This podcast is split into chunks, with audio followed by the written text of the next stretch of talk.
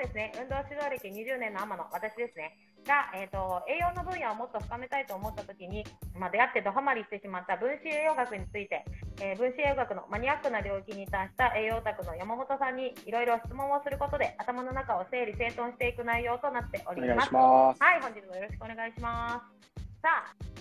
じゃ本日のね、テーマは、えー、ビタミン。ワンが、はい、ワンが違う気がする。でももう見えます。はい。逆ですよ。もう最近ね、もうなんか書いててね、どっちがどっちか分からなくなるんですよね。ビタミン B1 について、はい、あの整理整頓していきたいと思いますので、はい、よろしくお願いします。さあ、はい、そうビタミンね、B1 といえばもうなんか豚さんみたいなイメージだったので、ちょっと今日は豚さんを書いてみました。はい、はい、でビタミンじゃあ今日もね、えーと、4つか5つぐらいの流れでいこうと思うんですが、はい、えーと、まずはじめに、えーと、一般的なビタミン B1 の働きとして、はい、ここはちょっと私がビタミン B1 ってなやっぱりあの糖質の代謝のビタミンっていうイメージです。その通りです。その通りだと思いますね。もう糖質代謝の必須ビタミンって形で書かれてるのが多いんじゃないかと思います。はい。はい。ありがとうございます。じゃあ、ここは正解ということで。なんか他にあります？とりあえず、まあ、代表的にはもう、代表が糖質をこうエネルギー化していくっていうところが一般的なんじゃないかなと思いますね。疲労回復とか。はい。そのあたりです、ね。じゃあ、1番は、はい。ここで終了して、はい、多分今日2番がすごい多いと思うので、はい、次の質問に行きたいと思います。で次の質問は、えーと、分子栄養学的なビタミン B1 の働きということで、はいはい、まずなんかビタミン B1 ってなんか絶対なんか分子学とかやるとまあ初めの方に通るよねっていう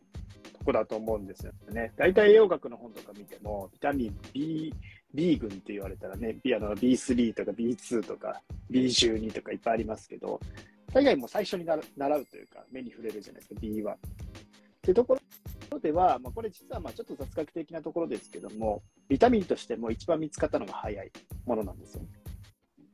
まあ、これ実はビタミン B1 って本当は見つけてたのは日本人の方だったんですよね。はい。オリザニンっていう形で鈴木梅太郎さんっていう方がいて、米の研はい、梅さんが米の研究中にですね、米ぬかからこの成分を、えー、こう抽出して、で、未知の栄養素なんですよね、その時。で、そういったもので一応こう見つけてたっていうのがあるんですけども、残念だったのは発信力が弱かった。はい。もうその翌年に世界の人が発表して、そっちにもう完全に奪われちゃったとこなんですよね。だから、まあ、実はなんかこう、ビタミンの原型のところで日本人が関わってたっていうのも面白いポイントだなと個人的には思ってて、まあ、あの、割とまあビタミン B1 やっぱり見つかったのが早くて、えー、1910年ぐらいですかね、えー、見つけてたけど、11年にこういった形で認定されてるので、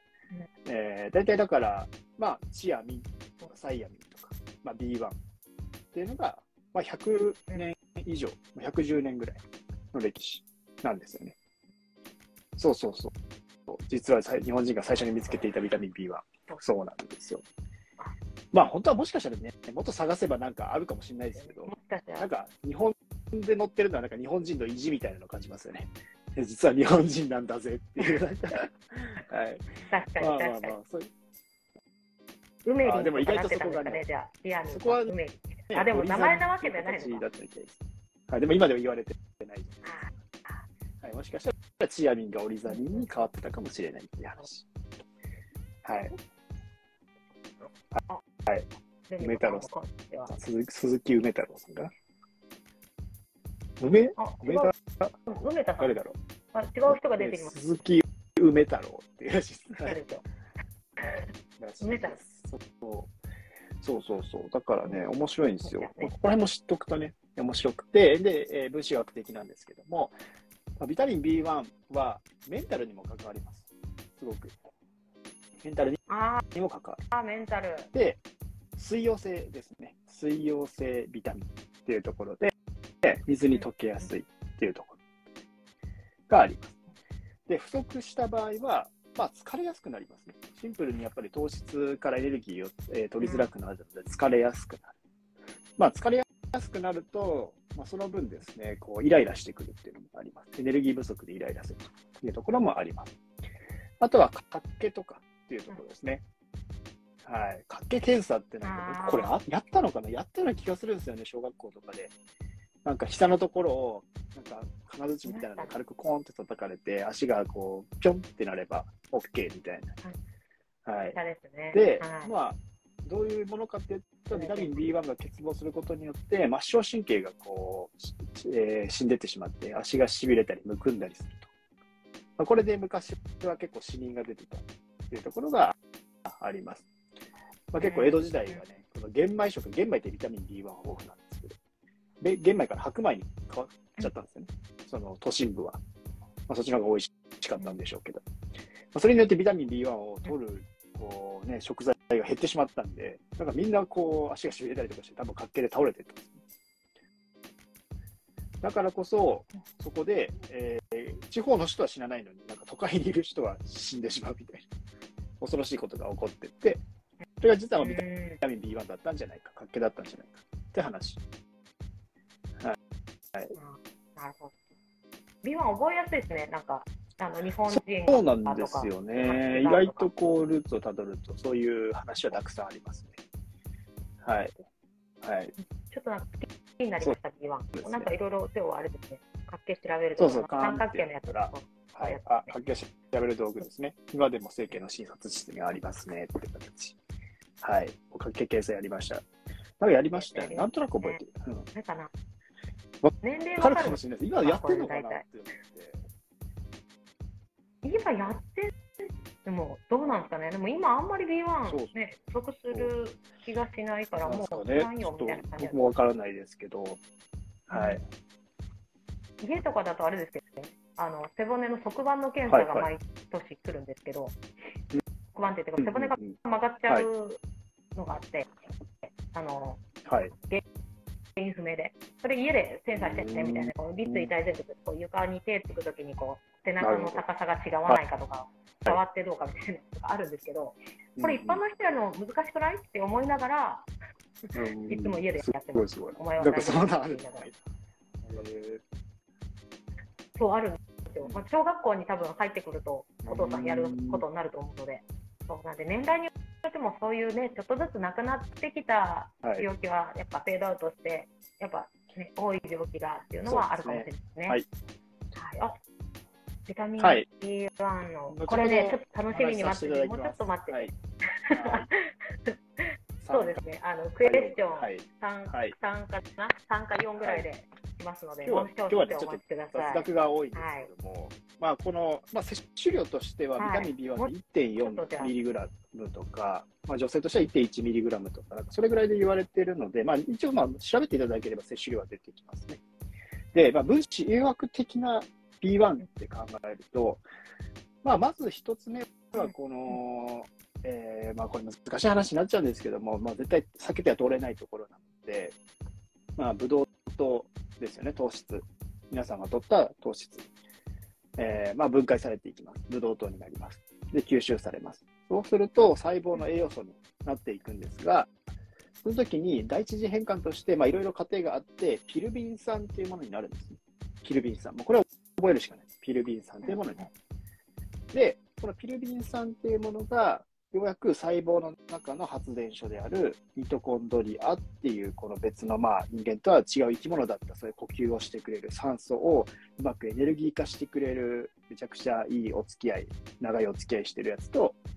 にそれをこう変換かけて与えていく代謝があるんですよ。ピルビン酸をアセチルコエっていう形に変える。この代謝にすごく B1 は関わってる。そこを変換させる酵素。酵素っていうのは代謝を司るものなので、こことここの反応はこの酵素が受け持ってますよ。こいつがないとむしろここ動きませんよ。それがピルビン酸のデヒドロゲナーゼ、ピルビン酸の脱水素酵素なので、構造的にそういった形で水素を取ってくれるような酵素があるんですね。それに関わってるのがビタミン B1 なわけなんです。はい。だから、もうこのピルビン酸がアセチルコエにビタミン B1 が少ないことによって、うまく変換できないと、これまたまあ、エネルギーする材料が少なくなるわけですよね。要するに疲れやすくなるにつながる。糖質はエネルギーがしにくいということにつながるというところなんですよ。はい。あれですか？分子栄養学的な摂取目安みたいなのも、はい、もう簡単いきますか、まあ、ごちゃごちゃでいきましょう、今日あの質問も来てるんで、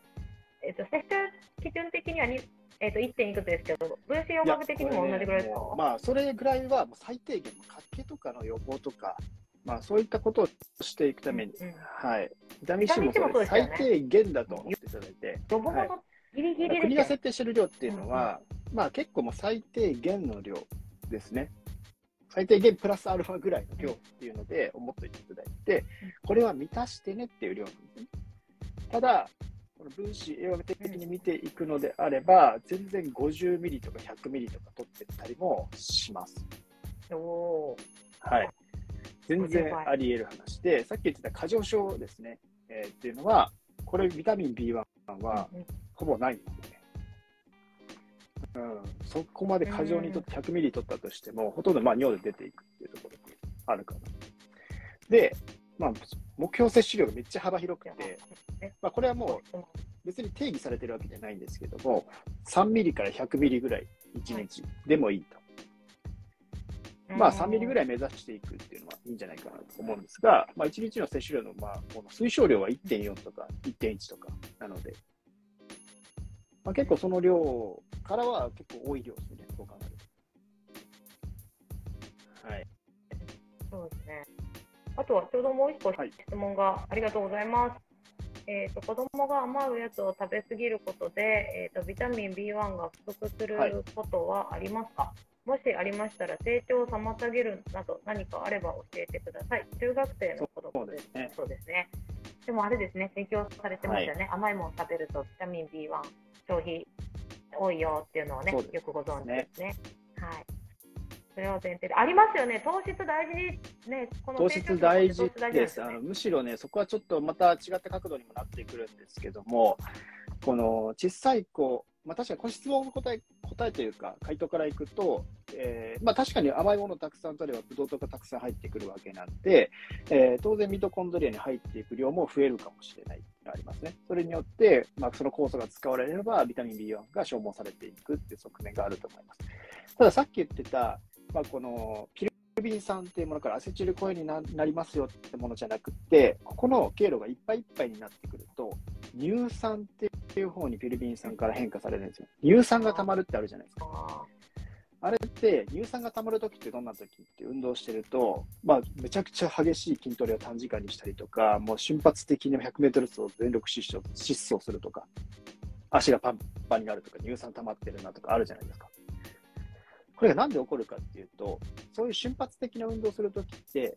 いわば解凍系っていうその糖質エンジンをガンガン回すんですよ。で当然その糖質エンジンだけでは賄いきれない、まあ、ここがもう活性化するわけですよね、エネルギーを作るところ。で、過剰になってしまって、余った部分、作りきれなかった部分っていうのは乳酸に変換されるんですよ、一回。ということは乳酸がたまる。で、乳酸っていうのはまた再利用されます、実は。まあ、そういったところで、やっぱり乳酸が溜まりすぎるとだるさの原因とかにもなってきたりもするので、まあ、そういった部分では、えー、まあ、上がるのは上がるとね。確かに。不足することはあり得るかもしれないけど、うん、まあ、あの、まあ、バランスは保ってると思う。ただ、明らかに食事からも取れてない消費量も多いとかなってくると、これはしんどい話なので、エネルギーで作れてない話なので。っていうところがまず一つと、実はその、はい、はい、マニアックになってきますよ、ここから。はい。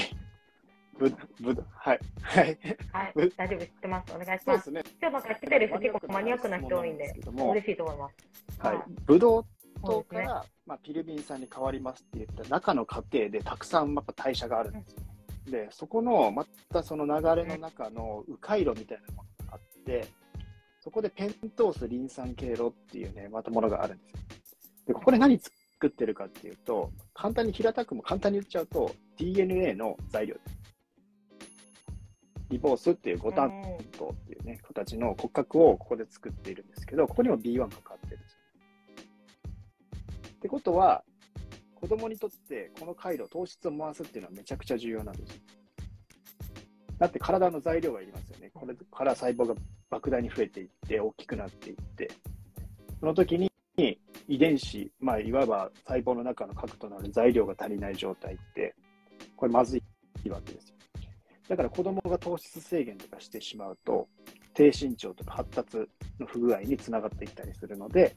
まあ、いわば子供に糖質制限はもう全く進められないっていうのが分子、まあ、分子は的見解というか、まあ、一般的に言われているようなところですよね。はい。だから、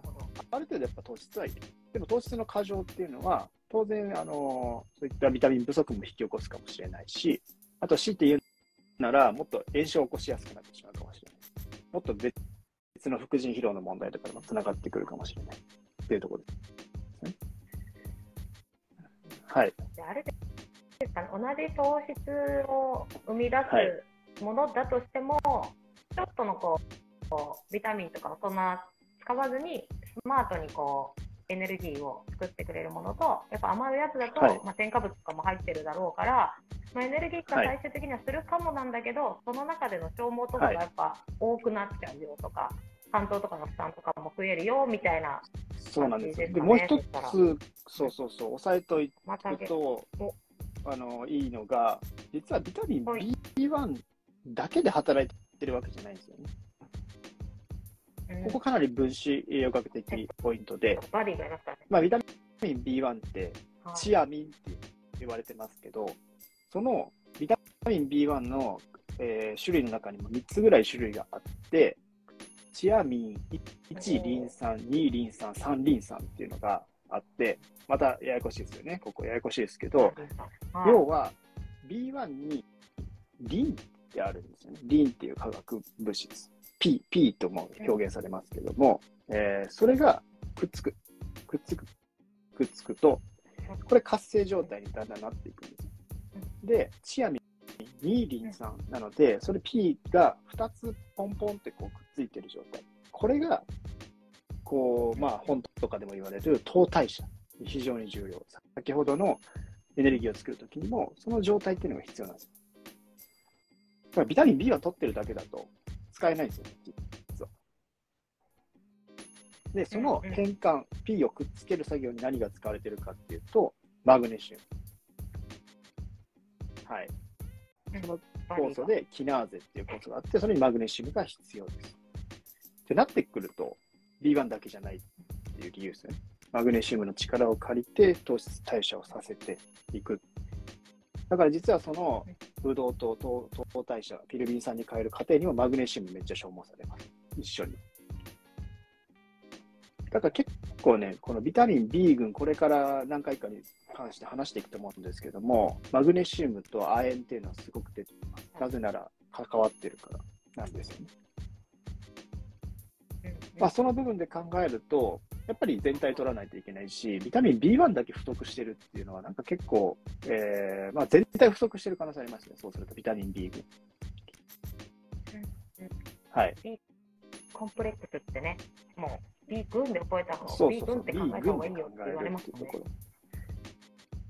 はい。そこはあるんじゃないかなと思いますね。はい。はい。お、コメントが。面白いっすよね。コート大使面白い。嬉しいですね。といって思ってもらえるのが嬉しいですね。ね。さあ、そして、はい、リンイコールエネルギーのイメージいや、これはね、またエネルギーって感じじゃないですね。リンはリンで働きがあって、まあ、この体の中でも重要な構成成分なんですよね。骨にもリンってこう蓄えられたりするし。ただ、そのリン、ATP の P もリンです、これ。アデノ酸、えー、アデノシン3リン酸、3つのリンがだから、この P っていうのは、ある意味、まあ、そのイメージ的にはエネルギーのこの活性化状態、活性させるみたいなイメージの方が近いのかなと、僕は思ってますけど、P をくっついたり離したりすることによってエネルギーが生まれるんで。である意味、反応性も変わってくる。そこの時に生まれるんですね。そうです。そこの離れる、くっつくっていう。で、時に出る、ね、この作業って活性化するって何に何をしてるかっていうと水に馴染みやすくしてるっていうイメージらしいですね。で内って水分が多いじゃないですか。だからこそ、そういったものっていうのを活性化状態にさせて、いかにこう反応性のいい状態にするかが重要みたいで。だからこのリンっていうのは意外とそういった側面でいろんなものにくっつけて使われるんじゃないかな。で逆に言うとね、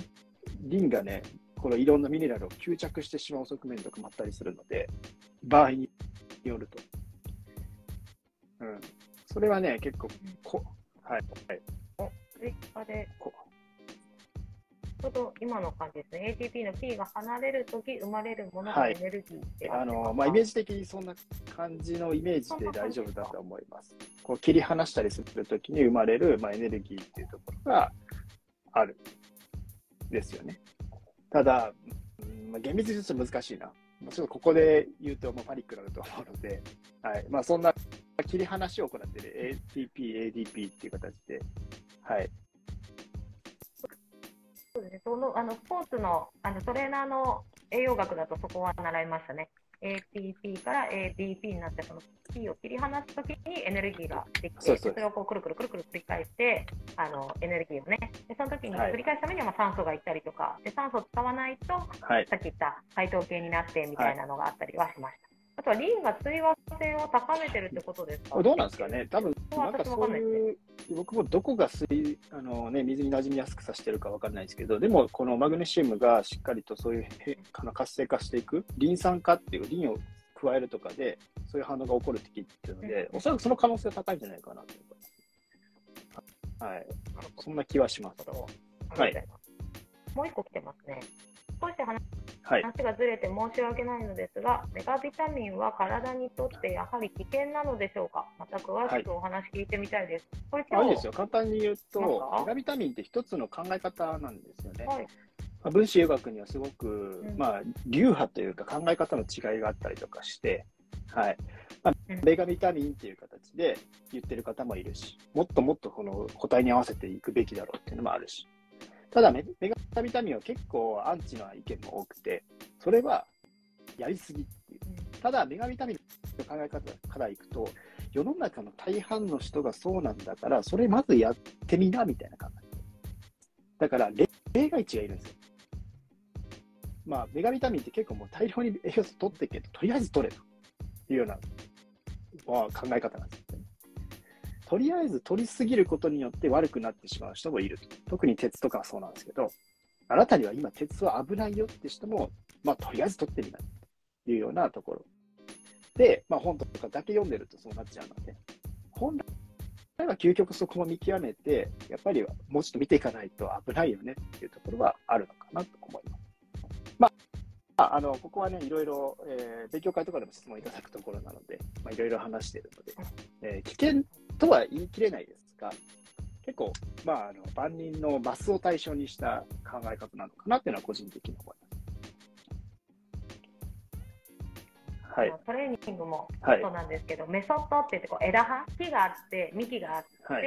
で根っこがあってでその枝葉ってこうなった時に、うんうんうん、腹筋だとプランクがいいねとか、はい、クランチがいいねとかって全部枝葉であって例えば腰が痛い人はこれ良くないよねみたいな枝葉になっちゃうんですよね。なんで多分そのメガビタミンもその枝葉の一つ、そういう分子医学のアプローチの仕方みたいなのなので、根本であの低血糖がないかとか炎症がどうかとかっていう幹や根っこの部分をかっ飛ばしてそこだけやるとやっぱりちょっと危険なのかなって今聞いて思ったんですそうですね。だからもうとりあえずこれやっときなと大体の人がそうなんだからっていうような感覚に聞こえてしまいかねないので。でその量も結構な量なんですよね。だからうんまあ、うん、まあ合ってる、まあ理にかなってる部分はあるんですけど、うん、大差はい、うん。でで、はい、それでね、三石岩尾先生でしたっけ？もうね、あのそうそうスキーとか行って、結果も血圧がね、200とか超えててもっていう人もやっぱりいるので、す、べ、てが間違いではないけど、やっぱり見極めてやってくださいねって感じです、ね、その部分は、まあ、確かにそれで良くなる人もいるし、救われる人は多いと思います。ただ、やっぱりそれで逆に悪さしてしまう人もいる。これが、まあ、一長一短のメリット、デメリットっていう二極性かなと思います。はい。なるほど。ありがとうございます。そうです。今日ちょっとあれですね、いっぱいあの質問がいただいて嬉しい限りなので、そうですね。ちょっと質問に答えつつ、最後、はいビタミン B1 に戻っていきましょうか。とりあえずじゃあ、ビタミン群やマグネシウムなど、ミネラルはいつ取るのが良いですか？はい、これですね、はいあの、山本さんのポッドキャストを聞いてください。ものによるので、やっぱ ダメ？り水溶性なのか脂溶性なのか、えーそういったミネラルの中によって、あの変わるので、ポッドキャストを聞いてください。はい、そこ答えてたと思います。はい、はい、ポッドキャストで話してる話してくれてましたよね、ここ。あの、サプリの取り方みたいなやつとかで、私聞いた覚えあるんで、そこすごい結構詳しく、ね、朝がいいって言われてるけどとか、空腹がいいって言われてるけど、気持ち悪くなる人もいるからこうしてねみたいな、はい全部最初の方まで結構言ってくれてましたよね。気にするかどうかは、もう正直僕はどっちでもいいんじゃないかなと思ってます。まあ、気にされたい方は気にしたらいいし、でも取らない、取り忘れるっていう方が、なんかね、そこで取らなかった時の罪悪感を感じた方がストレスなの取らないよね。はい。取れる時に取っていく。そうですね、そうですね。で、そこで、あの、取るっていうのが、まあ、習慣化してきたら、まあ、いいと、なは避けはいて、取って、鉄とかね、鉄と E は避けてとか、夜 B は取らない方がいいよとかって、いろいろね、そこからあるので、まずは取る習慣をつけるところもそうですね。大事かなって感じですよね。はい。はい。あとは、ポッドキャストで、はいえーぜひ検索してみていただくと、はい。私もそこはいでいろいろ勉強しましたので、してみてください。はい。次、タンパク質を取りすぎて、腎機能悪くなってる人に対する栄養素からのおすすめアプローチありますか、まずですねタンパク質が腎機能を壊してるわけじゃないんですよ。腎機能悪い人はタンパク質を取ることは、やっぱりあのろ過ができない原因になってくるので、ダメージになります。ただ、タンパク質をこうめちゃくちゃ取ったからといって腎機能が壊れるっていうのは、これは結構こう大規模な研究で、結構な量をな長時、えー長期間取ったときに、腎機能って悪化しないですよ。だからそこはまず一つアプローチとして、えーか考えておかないといけないかなと思って、やっぱり腎機能が壊れてしまう人っていうのは、リン過剰とか、まあ、酸化ストレス的なところですよね。そこら辺の、やっぱりさっきのリンです。これが。リンの過剰、まあ、添加物の過剰摂取とか。まあ、そのあたり注意しないといけないし、えーそっちの方が重要かなって思います。でただ、もう腎機能壊れてる方はもうタンパク質注意してくださいねって話。あじゃあ、タンパク質を取りすぎて悪くなったっていうか、もともと機能が落ちてたところにタンパク質とが、入っやったぱりみたいな感じってこう、ことですか？腎の機能がすでに壊れてるので、負荷になっちゃうんですよ。入ってくるタンパク質。それによってさらにダメージ、ダメージ、うん追い打ちをかけて。追い打ちをかけもともと壊してしまった要因というのは。やっぱりリンの過剰とか、そういったネフロンっていうね、そういった組織が傷ついていく酸化ストレスとかっていうところが要因だったりするので、これも多分ね、腎機能のところ、ポッドキャストどっかで話しています。はい、腎機能を壊す理由みたいな、確か話したと思うんですけど、まあ、そのあたりちょっと注意くださいって感じですね。インスタでも確かどっかで言ったような気がするなって感じなんですけど。はい。最近だと、あの、はい。うちのコミュニティのね、方があの、ホームはい。そうだったかな。あのハーブソルトであの体調に合わせて選べる。美味しいだけじゃなくて体調に合わせて選べるハーブソルトっていうのもあの展開していたときに4番が、あのいいよっていうのを言って、うんうん。そうなんだと思って私はもうもっぱらお酒飲むで肝臓の2番なんですけど、はい。肝臓をよ、ね、の働きを助けてくれるはい2番をもっぱら愛用してるんですけどあの4番はうんあの腎機能にあのいい成分っていうのも入っているので、まあ、そこが気になる方はね、っていうのもあったので、まあ、よかったら見てみていただくと面白いはいですけど。はい。あとは、えー、とやはり、えー個体差を見極めてって感じですよね。もう本当それに尽きると思います。すねはい。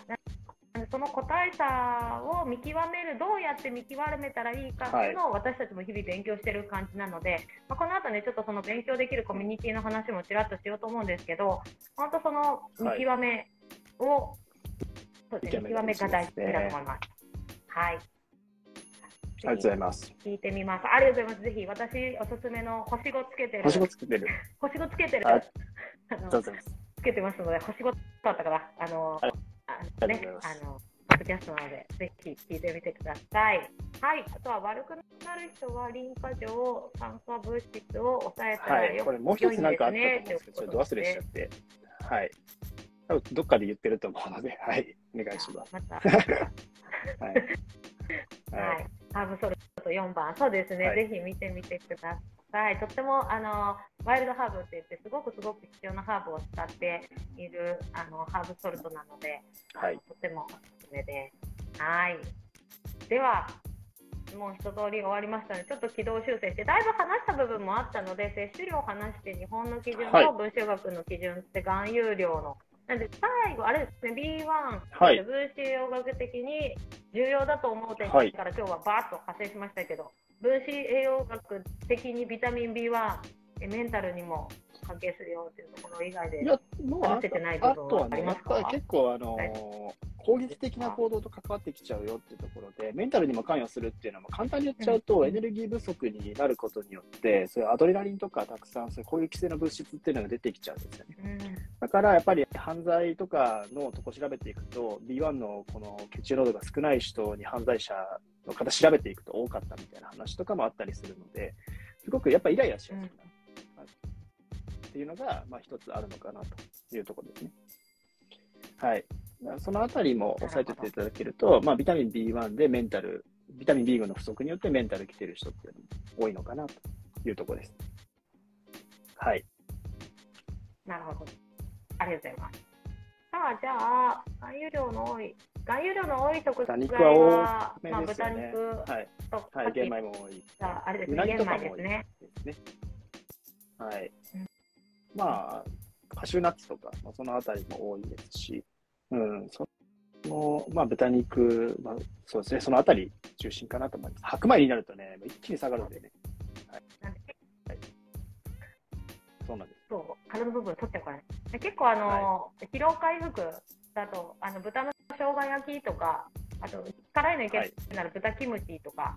そういうのをね、ああの、試合の後とかで、はい、食べてもらうと疲労回復にいいですよってよくお伝えしてたんですけど、豚丼って言った時に、はいあの、はいこれも山本さんのポッドキャストでね、上に、あの、豚あ。るけど、下に米あると、いう話があって、そう糖質多いですよね。はい。部分があったので、はい。なんで、あの、ちゃんとおお米をはいしたいと、あの、はい。おかずとしてね、いっぱいビーフンを取っていただくといいかなと思います。で、最後にちょうどちらっとね、サプリの話あったので、まあ、ポイント、もしサプリで B1 取りたいなって思った時のポイントって思ったんですけど、まあ、あありますの、か？はい。まあ、さっきね、コンプレックスです。取るのがいいよって話く続いていくとでね。思うんですけども、ビタミン B 群はコンプレックスで取るっていう、まあ、複合体ですよね。だから、まあ、全体的に、こう、結構高容量なんですよ。僕の、あの、はアイハブとかで、うん B コンプレックスって言ったら、まあ、ビタミン B は50ミリとか入ってるやつとか、普通にあるし、100ミリ入ってるやつもあるし、うんうんまあまあ、あの、そのあたり使っていくのもありですし、食事から取れる方であれば食事から取っていただきたいっていうのもあるし、でもまあビタミン B 群はね、結構いろんな方に聞きますけど、栄養の方も結局これは取ってるんだよね。やっぱり元気が出るかなというようなところで言っておられる方は多いかなっていう印象ですね。はい。はい、あとね、ありがとうございます。マニアックな話すると活性型っていう形で入ってるものもあるんですよね。マグネシウムいらずあなんですが、そこの活性型で取るっていうのも怖くう。て、代謝が一気に回ってしまうんで、へマグネシウム不足の人も問題なんですけども、まあ、あの活性が栄養ドリンクとかにそういう形で入ってたりもすること多いんですが、まあまあまあ、一応言ったんですーね。うんそのあたり話し出すとマニアック。えはい。活性型とそう見極めるのってえー、硝酸塩みたいなの書いてあるから、チアミン硝酸塩みたいな、なんちゃら塩みたいに書いてあると、はい、えーだともなはずですね。はい。う、えマグネシウムの活性型じゃなくて B1 ー、なるほど、の活性型なるほど。はい。はい。B1 活性型。だからマグネシウムいらずってことですよね。かではいしかも代謝が落ちてる人だとね、マグネシウムでこうはい反応、またそこで反応を生み出さないといけないんで、なんか B、体が弱ってる人でも取る難しいって言いますね。取って逆にはい。ね、活性型取って辛くなるようだったら、活性型じゃないやつで。始めた方がいい場合もあるとですね。まあ、医薬品、まあ、一部医薬品って感じのチョコラ BB とかね、あれ栄養剤ですけど、あれは活性型で入ってたりしますよね。はい。だから元気出るんですよ。栄養が一気に作用していくんで。まあ、それも一応言ったんだよ。はい。はい。ありがとうございます。ます。でも勉強になりました。はい。では、えっ、と、今日聞きたいこと、えー、整理整頓したかったことは一通り聞けたので、はい、えー、B1 についての、えー、検証は、はい、ここで終了したいと思います。はい、本日もありがとうございました。さあでここからはですねさっきちらっとお話ししたんですが、まあ、その答えたっていうところを見極めていくときにじゃあどこで勉強したらええねんっていう話があると思うので、まあ、それですね私も山本さんもですねみんなでこう運営しているですねオンラインサロンがあるので、まあ、そこをちょっとお話ししたいと思います。はい、そうですね、毎回ご案内させていただいてるんですけども、えー、健康第一学校オンラインサロンっていうのを展開しておりまして、えー、まあ月額980円でもうこういったことを学んでいただける場所ですね。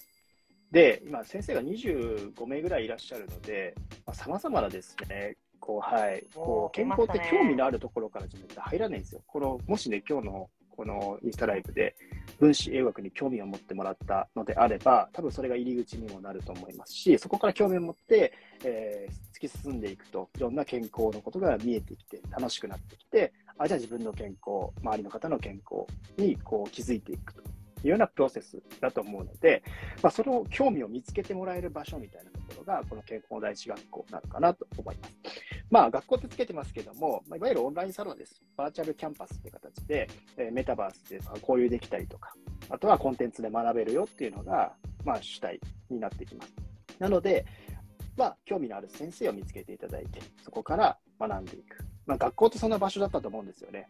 学校ってね、もう自分が入っていったら、もうその場に先生がいろんな人がいて、この先生面白いなとか、この先生おもんないなとかあったじゃないですか。まあ、そういう感覚で、えー、自分に合った先生を見つけていただいて、そこから一つずつ学び用の楽しさをこう深めていく。でその先にやはり自分のための健康とか、えー、もっと深い健康っていうのが隠されているので、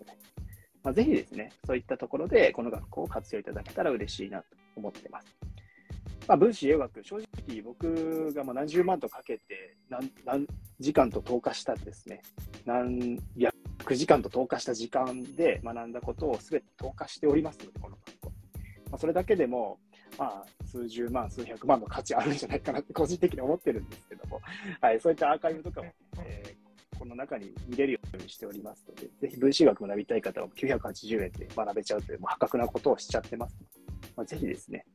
そのあたり活用いただければ嬉しいなと思っております。よろしくお願いします。はい。はい、あ、でも嬉しいコメントが主人が少し前にオンラインサロンに入会させている、ねはい、ありがとうございます。嬉しい。ようこそ。はい。本当に、はい、そう、一緒に学びましょうって感じですよね。でも、本当に、あの、分子洋楽、ちょっと、どんなのか知りたいから、ちょっと学びたいなみたいな、ちょっとがないですよね。本当に。あの、自分も本当にそう探したときに、もう、善か無かみたいな。0か100かみたいな。でも学ぶってなると、30万とか40万かけても学びますっていう講座に入らないといけないのが、まあ結構、とかほとんどで。で、健康第一学校だと、まあその、どんなのか興味があるから、ちょっと聞きたいなみたいなことができるっていうところもあるし、まあ、その分子洋楽だとあの山本さんが、えーと、いっぱい配信してくださってるんですけど、まあ、本当にそれ以外にもそれぞれの独立したプロがあの専門分野の話をボンボンボンボン投げてくれるのがこの健康第一学校なので、はい、この健康第一学校でもう本当にいろんな分野で健康って本当に栄養だけでもダメであの包括的にっていうところがあってそれをもう本当にいろいろ学べるっていうのがおすすめかなと思うので、まあ、自分の身や自分の家族の身周りの、ね、身を守るためにも必要なことって知識をやっぱりつけていくことかな。自分で情報をアンテナ張って取っていくことが必要な時代になっていくのかなと思うので、まあ、それをするためには健康第一学校はめちゃめちゃ、ね、まあ、付けが超安いし、はい、おすすめです。はい。なので、ぜひ興味を持った方はですね、あのクーポンコードがあって、通常いくらってあるんですけど、あの私が山本さんのクーポンコードを使っていただくと、あの500円安く、はい、さらに安くあの入ってしまうので、はい、あの興味がある方はぜひ DM していただければと思います。はい、はい、大丈夫です。こんな感じでしょうか？はい、本日、はい、めちゃめちゃあの質問いただいて盛り上がり盛り上がりではい、ありがとうございます。はい、では、えっと、毎週、基本的には毎週水曜日のこの時間に、えー、テーマを私がですね、いろいろ変えて、山本さんに、えー、と質問して、頭の中の整理整頓を手伝っていただく、はい、えー、内容となっておりますので、はい、ぜひぜひね、皆さんも一緒に学んでいけたらと思います。はい、はい、それでは本日はこれで終了したいと思います。ありがとうございました。ありがとうございました。またねまたね Bye.